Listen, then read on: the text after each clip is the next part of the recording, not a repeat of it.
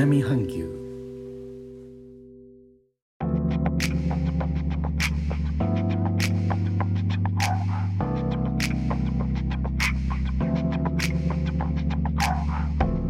インドネシアから高野です。日本との間約6000キロ。インドネシアジャワ島中部の古い都ジョクジャカルタからお送りしております。日本とは一味も二味も違う東南アジアのライフスタイル。声でお届けします。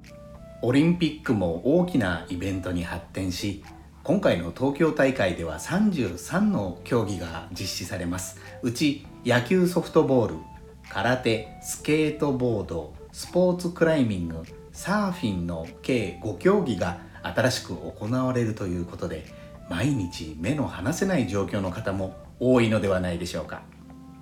今回はオリンピック関連のインドネシア語をまとめてご紹介したいと思います。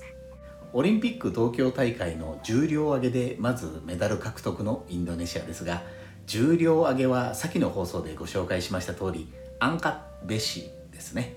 アンカは持ち上げるベシは鉄という意味です。続いてバドミントン。バドミントンはブルータンキースです。ブルーは毛羽。タンキースは抵抗する攻撃する攻撃を受け流すといった意味です。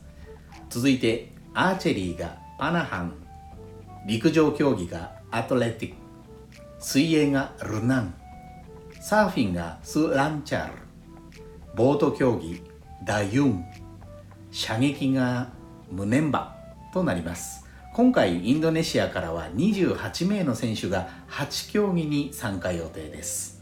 今夜もバドミントンのインドネシア代表選手の出る試合が行われていてインドネシアでも中継が行われていましたがシンガポールの選手に思わぬ苦戦ということで勝利はしたものの途中でテレビの電源を落としてしまったり手を握りしめていたので爪の跡が手のひらに残ってしまった人が続出したようです。